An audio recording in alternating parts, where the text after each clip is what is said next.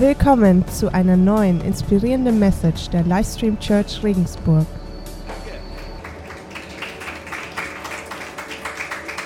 Wenn du neu bei Leistung bist, wir haben immer wieder Leute, die neu reinschauen und die sagen, hey, ich bin neu hier nach Regensburg gezogen, ich habe online nach einer Kirche gesucht, ich habe euch irgendwie gefunden und wir fühlen uns geehrt, dass du heute hier bist und äh, bei uns bist und wir freuen uns, dich zu begrüßen. Und eine Sache, die im Gespräch manchmal mit Menschen vorkommt, wenn Menschen zu uns kommen, es ist häufig so, dass sie sagen, ja, ich, ich war damals mal in der Kirche. Ich bin in der Kirche groß geworden und da aufgewachsen, aber irgendwie ist mein Leben dann in eine andere Richtung gegangen und ich bin da nicht mit in die Kirche gegangen und dann in Gesprächen fallen so häufig wie Sätze wie, ja, ich, ich bin bei euch gewesen in der Kirche, aber so wie bei euch habe ich das noch nie erlebt. Oder das, was ihr da sagt, so habe ich Glauben noch nie verstanden. Oder das habe ich so noch nie realisiert. Und es sind manchmal Dinge, die für uns wirklich so selbstverständlich sind. Und ich hoffe, dass wenn du hier reinkommst, dass das Umfeld, was dich hier erwartet, dass es positiv ist, dass es hoffnungsvoll ist, dass es sinngebend ist. Aber das alleine reicht nicht sondern wir müssen lernen, das Wort Gottes für uns selber zu hören. Ihr müsst lernen, das Wort Gottes für euch selber anzuwenden.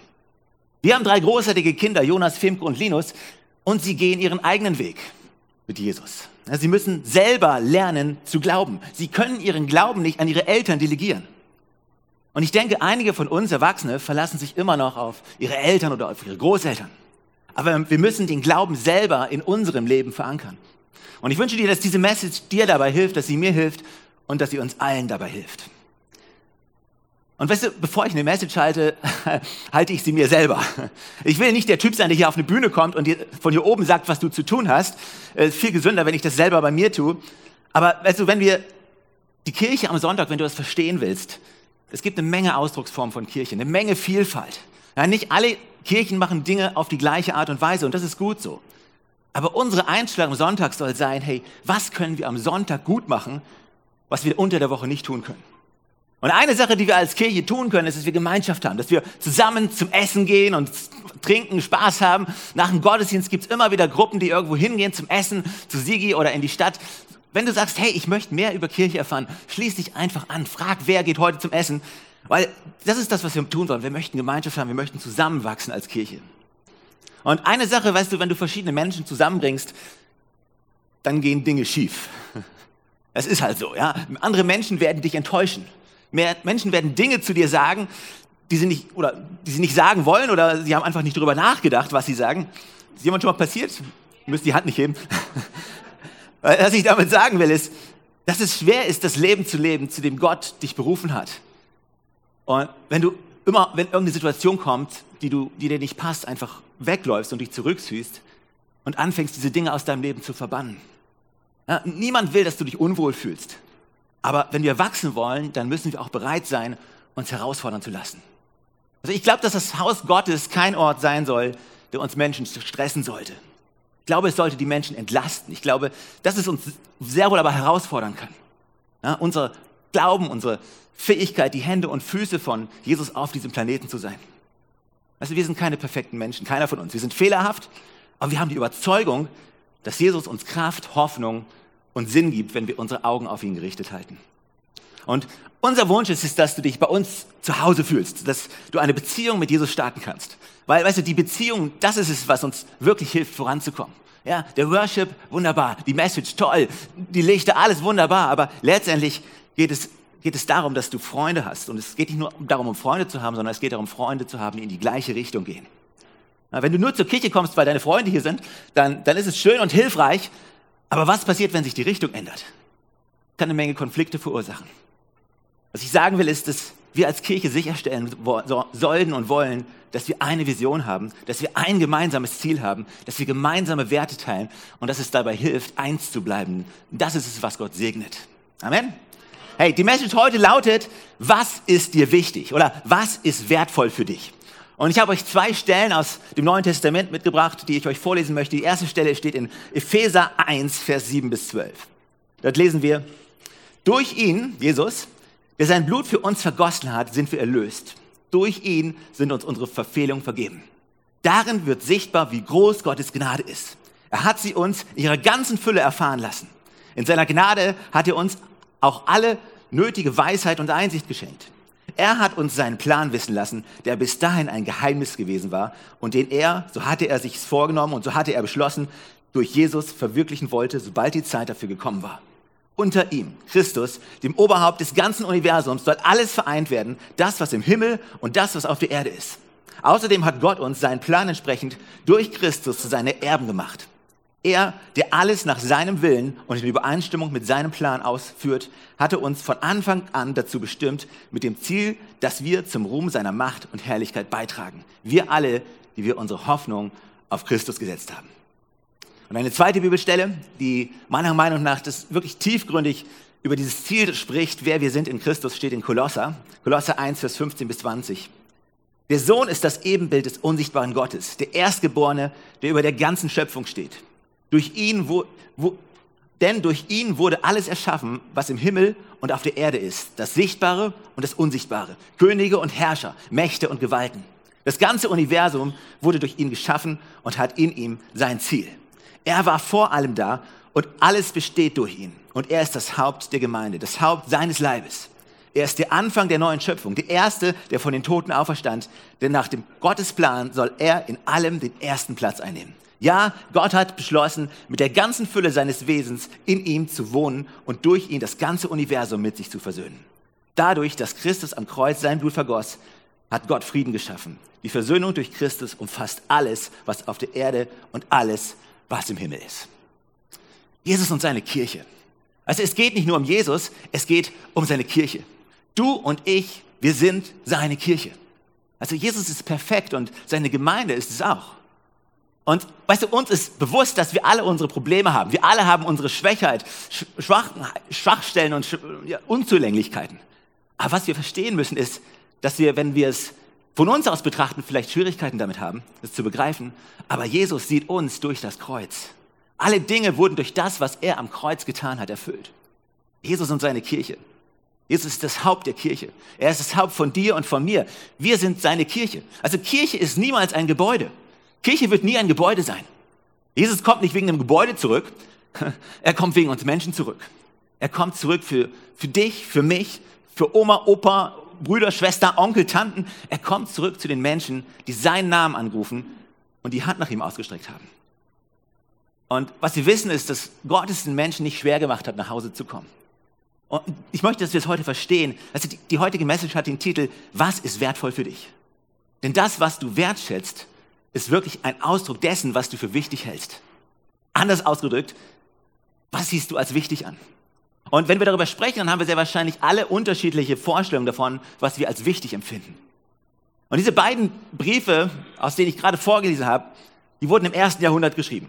Und der Zweck dieser Briefe im Neuen Testament war es, Gläubigen wie dir und mir helfen zu verstehen, wer Jesus ist und was er für uns getan hat. Und was noch wichtiger ist, zu wissen, wie wir uns in dieser Welt verhalten sollen, die voller Herausforderungen und Widrigkeiten ist. Und im Epheserbrief erfahren wir vor allem, dass, dass Jesus der Kirche Gaben gegeben hat, die jedem von uns helfen sollen, zu reifen Christen zu werden. Und meine Rolle heute besteht darin, dir zu helfen, zu verstehen, dass, dass du nicht auf dich alleine gestellt bist, sondern dass Gott ein großes Ziel für dein Leben hat und dass dieses Ziel nicht nur für dich alleine gilt, sondern dass es unser gemeinsames Ziel sein wird und dass er durch jedem Einzelnen von uns ein gemeinsames Ziel verfolgt. Also es ist wichtig zu verstehen, Gott ist ein Gott mit Bestimmung. Also du kannst Gott nicht kennen und kein Ziel haben. Du, du kannst Gott kennen und ihn meiden, vertrösten, ihn irgendwie ignorieren, aber es, es gibt eine große göttliche Absicht für dein Leben. Und wenn du Jesus begegnest, dann hast du die Chance, mit dieser göttlichen Bestimmung in Kontakt zu treten und so zu leben. Mit anderen Worten, du bist nicht ohne Grund auf dieser Erde. Und was geschieht, wenn du Jesus begegnest? Was, dann passiert was, was, dass du mit diesem göttlichen Ziel einhergehst. Und schau dir deine Werte an. Meine Werte, die Werte der Kirche, die Werte von unserer Gesellschaft. All das spiegelt sich in den Einstellungen und Überzeugungen wider. Und wie wir unser Leben führen, ist letztlich ein Spiegelbild unserer Werte. Weißt du, so kann dein Ziel aus deinen Werten abgeleitet werden. Deine Werte zeigen deine Überzeugungen und was dir wichtig ist. Also Sinn ist viel mehr als das, was du tust. Sinn ist, wer du bist und deine Rolle auf der Erde und warum du auf der Erde bist. Und vielleicht fragst du dich immer noch, hey, warum bin ich eigentlich hier? Und weißt, es ist nichts Falsches daran, das herauszufinden. Finde es heraus. Aber du bist nicht umsonst hier. Du bist nicht hier, um irgendwie Zeit zu verschwenden. Du bist aus einer Absicht hier. Gott hat eine Absicht für dich und dein Leben.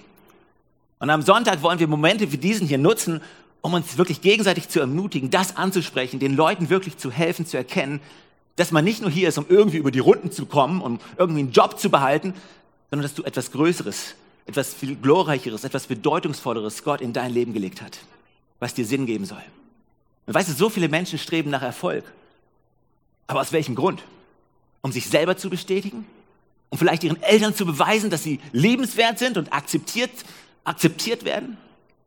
Also es besteht, es spielt keine Rolle, worin du erfolgreich bist. Am Ende des Tages will man irgendwie wissen, hey, was ist, was wirklich zählt?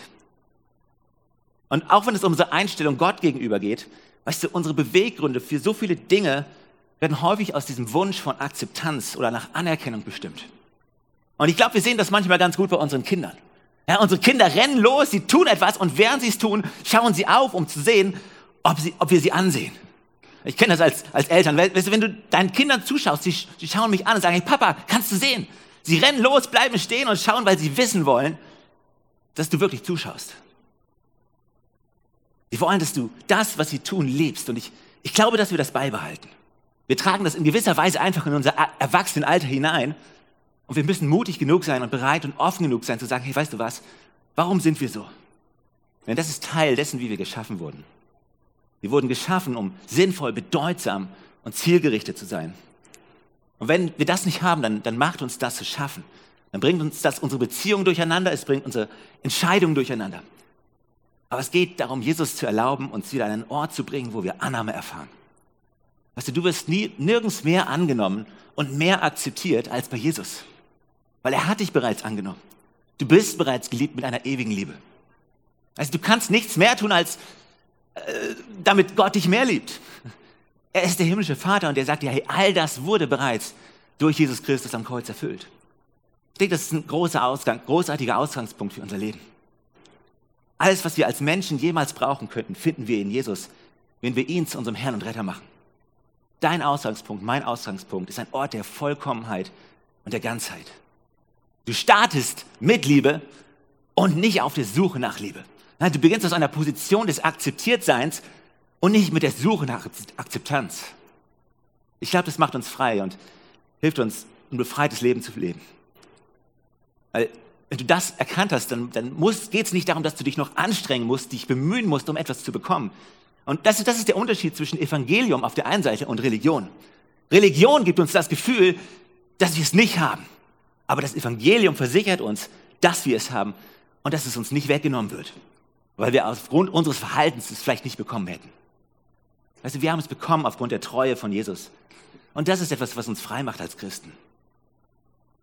Das ist das, was das Evangelium für uns tut. Es beruhigt uns und es hilft uns, uns den Kopf zu heben und weiterzumachen. Im ersten Mose, ganz am Anfang der Bibel, im zweiten Kapitel stehen folgende Verse. Da steht, Gott, der Herr, brachte also den Menschen in den Garten Eden. Er trug ihm die Aufgabe, den Garten zu pflegen und zu schützen. Weiter sagte er zu ihm, du darfst von allen Bäumen des Gartens essen, nur vom Baum der Erkenntnis nicht, sonst musst du sterben. Und hier ist die Absicht Gottes für die Menschheit beschrieben. Ja, das steht am Anfang des ersten Buches der Bibel, im ersten Mose. Äh, Im Englischen heißt es Genesis, die Anfänge. Und hier bekommen wir einen Einblick in Gottes Absicht für die Menschheit. Er nimmt die Menschen, den Menschen in einen Garten, den Gott geschaffen hat, wird der Garten Eden genannt, wunderschön und unglaublich, und er sagt zu ihm, hey, bebau ihn und pfleg ihn. Und wenn du das mal auf die Zunge zergehen lässt und überlegst, was, was Gott da sagt, Gott, Gott erschafft etwas, und dann sagt er, hey, hier, ich möchte, dass du es besser machst. Es ist wie wenn der Regisseur von Netflix zu dir kommen würde und würde sagen, hey, weißt du was, wir haben da was produziert, wir denken, es ist ziemlich gut, ist einer unserer Blockbuster, äh, aber wie auch immer, mach es besser. Also ich denke, das gibt uns einen Einblick in Gott und seine Absichten für dich und für mich. Er schafft etwas und dann setzt er uns hinein. Ja, äh, Christus, Christus wurde eigentlich nicht erschaffen, Christus, so erfahren wir aus der Bibel, war schon immer da, denn, denn Christus ist nicht von Gott erschaffen. Christus ist Gott, Vater, Sohn, Heiliger Geist. Ja? Die drei, das ist das, was wir als Dreieinigkeit bezeichnen. Aber das Konzept ist, dass Christus derjenige ist, der physisch da war, menschliches Fleisch wurde, ja, greifbar als Kind zu uns kam. Und wir haben Weihnachten gefeiert und weißt du, Weihnachten, das ist immer so, ja, das kleine Kind, das ist so niedlich, das kann keinen einschüchtern. Mit dem sind wir nicht herausgefordert. Aber wir werden herausgefordert mit einem, mit einem 33-jährigen Jesus, der blutig am Kreuz stirbt. Das fordert uns heraus. Der für unsere Sünden der Menschheit gestorben ist und nicht nur das, sondern der, der wieder auferstanden ist, um uns ewiges Leben zu geben. Der ist nicht nur gestorben, sondern auferstanden. Und du und ich sind durch Jesus Christus geboren an einem absolut sicheren Ort. Das, lass uns das immer wieder ins Bewusstsein führen, was Jesus für uns getan hat. Er stellt diesen Mensch, Gott stellt die Menschheit in diesen Garten und er sagt, hey, mach es besser. Mit anderen Worten, das Erste, was Gott tut, er bringt uns an einen sicheren Ort. Wenn wir in Christus sind, sind wir an einem sicheren Ort. Weißt du, wenn unsere Kinder geboren werden, dann wollen sie wissen, dass sie an einem sicheren Ort nach Hause kommen. Die andere Sache, die Gott der Menschheit gibt, ist eine Bestimmung. Dies ist der Garten, den ich erschaffen habe und ich möchte, dass du ihn besser machst. Wir sind eingeladen, ihn besser zu machen. Weißt du, wenn man eine Aufgabe bekommt, dann soll man sie auch verbessern. Ich glaube, wenn wir, wenn wir als Nachfolger von Jesus unterwegs sind, auch draußen in der Woche, dann machen wir nicht einfach nur eine Arbeit und rattern die irgendwie runter. Was wir als Nachfolger von Jesus machen ist, wenn wir einen Job bekommen, ist, dass wir unseren Geist, unseren Glauben mitnehmen in diesen Job und über, wir übernehmen Verantwortung. Wir wollen es besser machen, weil man als Nachfolger von Jesus einen Geist der Verantwortung hat. Und man fängt an, sich zu engagieren und will die Dinge besser machen. Und ich denke, das ist ein Spiegelbild, was Gott mit uns allen vorhat. Wir haben ein Ziel vor Augen und wir haben auch die Möglichkeit, es zu verbessern. Und was ist das für ein Kompliment, wenn jemand sagt, ich, ich möchte, dass du diesen Job übernimmst, mach es besser. Das ist ein Kompliment. Ich hoffe wirklich, dass du heute, wenn du etwas mitnimmst, einfach erkennst, dass dir mehr Komplimente in deinem Leben gemacht werden, als dir vielleicht bewusst ist. Also wenn jemand dir einen Job gibt, dann ist es ein Kompliment. Wenn jemand zu dir sagt, hey, du siehst gut aus, ist es ein Kompliment. Wenn jemand meint, du könntest es besser machen, dann ist es ein Kompliment. Du, wenn du auftauchst, werden die Dinge besser. Wenn du morgen in deiner Arbeit erscheinst, werden die Dinge besser. Wenn du in deinem Job auftauchst, werden Dinge besser. Das ist ein Kompliment. Nimm den Geist, den Gott in dich hineingelegt hat. Ganz egal, was deine Aufgabe ist. Und die Dinge werden besser. Und wenn du das tust, dann, dann holst du etwas heraus, was letztendlich unseren himmlischen Vater widerspiegelt. Ich glaube, dass es unser allerhöchstes Ziel ist, unseren himmlischen Vater auf dieser Erde zu vertreten. Die gesamte Schöpfung spiegelt seine Herrlichkeit wider. Aber nur du und ich haben das Privileg, seine Herrlichkeit zu repräsentieren. Und deshalb tut es weh, wenn wir unser Ziel verfehlen. Deshalb tut es weh, wenn wir unser Erbe vergeuden, das, das Gott der Menschheit so reichlich gegeben hat. Und weißt du, ich liebe das Evangelium, ich liebe die Kirche, ich liebe Jesus, ich, ich, liebe, ich liebe all das, das ganze Potenzial, was Gott in jeden einzelnen Menschen steckt. Ich liebe es, wenn Babys geboren werden. Ja, die sind nicht nur schön, klein und niedlich, was auch immer, sondern sie sind voller Potenzial. Ihr Leben wird groß sein. Ihr Leben wird etwas bewirken. Ja, sie sind vielleicht am Anfang klein, wenn sie rauskommen. Und alle Mütter sagen, Gott sei Dank. Aber hey, das sind nicht irgendwie kleine Bambinos. Das ist nichts Kleines. Babys werden ein großes Leben führen. Woher weiß ich das? Weil ihr alle hier seid. Weil ihr alle mal klein wart. Ich weiß nicht, ob ihr euch noch daran erinnert, äh, bei der letzten EM, bei der Fußball, äh, hat die englische Fußballmannschaft äh, hat ziemlich weit geschafft, bis ins Finale und sie sind echt durch die Hölle gegangen. Italien hat damals das Finale gewonnen und hat den Pokal mit nach Hause genommen und nicht England. Und es war ein wahnsinniger Abend. Ich habe es gesehen und es war ein Elfmeterschießen.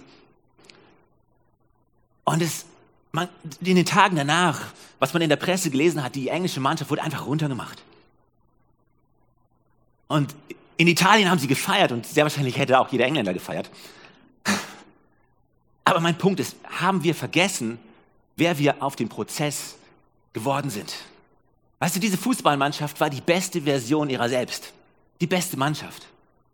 Aber manchmal vergessen wir da, auf der, auf der Suche, auf dem, auf dem, wenn wir das, den Pokal erreichen wollen, vergessen wir manchmal, wer wir werden auf dem Weg dahin. Wir vergessen, dass es eigentlich darum geht, wer wir auf dieser Reise werden. Ja, wir alle wollen irgendwelche Pokale, irgendwelche Trophäen gewinnen. Ja, wir wollen alle was erreichen. Aber worauf legen wir am Ende des Tages Wert? Wer werden wir in diesem Prozess? Also diese englische Fußballnationalmannschaft, die war hervorragend. Sind überragende Sportler. Unglaublich. Und doch haben sie einen Fehler gemacht. Ja, sie haben diese elf Meter am Schluss verschossen. Und das ist etwas, was uns allen passieren kann letztendlich. Und unsere Gesellschaft ist hart und kritisch. Aber ich möchte, dass wir verstehen, dass es immer darum geht, wer werden wir in diesem Prozess. Also, das waren Freunde, es war ein Team, eine Familie und das wird ihnen niemand nehmen können. Und wir alle wollen irgendwelche Trophäen gewinnen wie diese Mannschaft. Aber weißt du, Trophäen, die kommen und gehen. Aber Freundschaften, Familie, Erinnerungen, die können dir niemand nehmen. Lasst uns wirklich Gott in unseren Glauben in jedem Bereich unseres Lebens leben. Nicht nur in der Kirche. Wir sind hier nicht, um irgendwas an der Kirche zu lernen am Sonntag und dann gehen wir in die Woche und das ist unsere Woche, sondern wir wollen unseren Glauben mit in unsere Woche nehmen. Das, das ist das, wer wir werden. Und das ist ein Wert, den wir in unserem Leben verankern. Also ich liebe es zu gewinnen und jeder, der mich kennt, äh, sagen wir es mal positiv, weiß, dass ich wettbewerbsorientiert bin. Ich liebe es zu gewinnen. Ich will nicht verlieren. Weiß nicht, wie es dir geht, aber ich, ich lege darauf, ich, ich lege darauf Wert zu gewinnen, aber ich möchte auch darauf Wert legen, wer wir werden. Weißt du, wir nehmen Rückschläge hin und wir lernen daraus. Man lernt aus Fehlern, man, man verwandelt sie in etwas, wo man sagen kann, ja, ich habe daraus gelernt. Ich mache es beim nächsten Mal vielleicht anders. Und wenn du diese Einstellung hast, dann wirst du sehen, wie Gott in deinem Leben Dinge tut. Hey, zieh nicht deinen Wert aus deinem Versagen heraus. Nur weil du mal versagt hast, heißt das nicht, dass du ein Versager bist. Nein, wir, wir scheitern und wir rappeln uns wieder auf. Also wenn jemand vom Fahrrad fällt und beschließt, die nächsten zwölf Jahre liegen zu bleiben, würde jeder, der vorbeikommt, sagen, hey, was ist mit dir los? Ah, ich bin vom Fahrrad gefallen. Okay, machen wir alle. Steh wieder auf. Also, es ist einfach etwas in uns, das uns sagt, wir sollen wieder aufstehen. Und wir sehen das bei unseren Kindern, wir sehen es in unserem täglichen Leben. Und vielleicht ist heute für dich der Tag gekommen, an dem du wieder aufstehst und deinen Kopf hebst. An dem du dich daran erinnerst, wer du wegen Jesus bist, dass du ein großartiges Ziel in deinem Leben hast, wegen einem Wert, den er dir zuerkannt hat. Amen. Hey, lass mich das kurz zusammenfassen. Das Team kann schon kommen. Ich möchte noch einmal einige Gedanken zu diesen Werten, die wir als Kirche haben, mit euch teilen und euch auf den Weg geben. Ich habe euch sieben Fragen gleich mitgebracht, aber ich möchte am Schluss vorher noch euch einen Text mitlesen aus Apostelgeschichte, der auf diese Werte hinweist. Apostelgeschichte 2 steht der und dort steht, viele nahmen die Botschaft an, die Petrus ihnen verkündete und ließen sich taufen.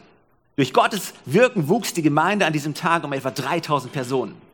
Was das Leben der Christen prägte, waren die Lehre, in der die Apostel sie unterwiesen, ihr Zusammenhalt in gegenseitiger Liebe und Hilfsbereitschaft, das Mahl des Herrn und das Gebet. Niemand in Jerusalem, jeder Mann, jeder Mann in Jerusalem war von einer tiefen Ehrfurcht vor Gott ergriffen und durch die Apostel geschahen zahlreiche Wunder und viele außergewöhnliche Dinge. Alle, die an Jesus glaubten, hielten fest zusammen und teilten alles miteinander, was sie besaßen. Sie verkauften sogar Grundstücke und sonstigen Besitz und verteilten den Erlös dementsprechend den jeweiligen Bedürfnissen an alle, die in Not waren. Einmütig und mit großer Treue kamen sie Tag für Tag im Tempel zusammen. Außerdem trafen sie sich täglich in ihren Häusern, um miteinander zu essen und das Mahl des Herrn zu feiern. Yummy, yummy. Und ihre Zusammenkünfte waren von überschwänglicher Freude und aufrichtiger Herzlichkeit geprägt. Sie priesen Gott bei allem, was sie taten und standen beim ganzen Volk im hohen Ansehen. Und jeden Tag rettete der Herr weitere Menschen, sodass die Gemeinde immer größer wurde. Die Gemeinde wuchs aufgrund von Freundschaften, von Beziehungen, von Großzügigkeit. Ich glaube wirklich, dass unsere Kirche aufblühen wird, wenn wir unsere Augen auf Jesus gerichtet halten. Wenn wir zuerst zu ihm gehen und die Frucht von all dem ja, uns füllen lassen und das aus uns ja wieder herauskommt. All diese Dinge, über die ich gesprochen habe, diese Werte sind ein Frucht des Umgangs mit Jesus, wenn wir ihn in unser Leben hineinlassen. Weißt du, wenn wir nicht nur das Bild von Jesus kennen, sondern wenn wir ihn als Person kennen.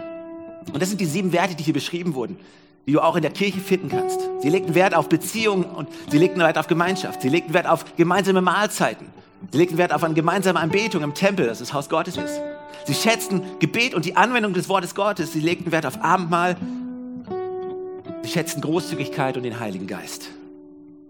Also wenn wir vorankommen wollen, wenn wir diese Botschaft heute uns zu Herzen nehmen wollen, dann, dann möchte ich, dass du in dieser Woche über einige Fragen nachdenkst und einen Weg suchst, das in deinem Leben anzuwenden. Also wenn man drei, vier, fünf, sechs, sieben Jahre in der Kirche ist, dann stellt sich für jeden von uns, der schon länger da ist, irgendwie diese Frage, hey, wie kann ich weiter wachsen? Und es ist einfach, weil du musst einfach dankbar bleiben für alles, was man hat. Ich glaube wirklich, dass wir uns das immer wieder bewusst machen müssen, denn das wird uns helfen, weiter zu wachsen. Und einige Fragen, ich habe euch sieben mitgebracht, die ihr mitnehmen könnt und worüber ihr mal nachdenken könnt in der Woche sind zum ersten, ehren meine Werte Jesus. Zweitens, bauen meine Werte die Kirche auf. Drittens, haben meine Werte einen Bezug zur Ewigkeit. Viertens, spiegeln meine Entscheidungen meine Werte wieder. manchmal treffen wir Entscheidungen, die nicht wirklich auf unseren Werten beruhen. Ich denke, das ist dann ein Ort des Konflikts. Fünftens, bringen meine Werte Früchte in meinem Leben. Sechstens, helfen meine Werte anderen zu dienen. Und siebtens, stimmen meine Werte und mein Ziel letztendlich überein. Das sind die Fragen, die ich dir heute auf den Weg geben möchte. Und mein Gebet ist es, dass, dass du, dass wir alle zusammen weiter wachsen zu der Person, die, die Jesus Christus für uns vorgesehen hat. Amen. Hey, lass uns zusammen aufstehen. Ich möchte dir heute die Gelegenheit geben, wenn du sagst, ich kenne Jesus, ich habe von ihm gehört, aber ich habe ihn noch nicht in meinem Leben gelassen. Er ist für mich nur eine Person, eine geschichtliche, historische Person vielleicht. Aber dass er mein Herr und mein Retter ist, dass er das für mich am Kreuz getan hat, das habe ich noch nicht für mich persönlich angenommen. Und weißt du, es geht nicht darum, dass du etwas weißt. Es geht nicht um Wissen anzuhäufen. Du musst nicht erst eine gewisse Zeit in der Kirche sein, damit du Jesus annehmen kannst und erfahren kannst, was er für dich hat, sondern du kannst es jetzt, wenn du zum ersten Mal in die Kirche kommst, direkt machen. Du kannst es machen, indem du ihm das sagst, in Gebet sprichst und ihm sagst, Jesus, hey, ich habe keine Ahnung, wie mein Leben aussieht, aber ich weiß, dass du einen Plan hast. Und ich bitte, dass du mir deinen Plan zeigst, dass du in mein Leben kommst, dass du meine Last nimmst, dass ich Hoffnung ja, und Sinn in meinem Leben erfahre. Herr, ich bete und ihr alle zusammen sprechen zusammen das Gebet. Herr Jesus, danke, dass du mich liebst. Danke, dass du am Kreuz für mich gestorben bist und wieder auferstanden bist. Danke, dass du mich so annimmst, wie ich bin. Bitte vergib mir all meine Schuld und erfüll mein Herz mit deiner Gnade. Du bist mein Gott, mein Herr und mein Retter. Ich folge dir nach. Im Namen von Jesus. Amen.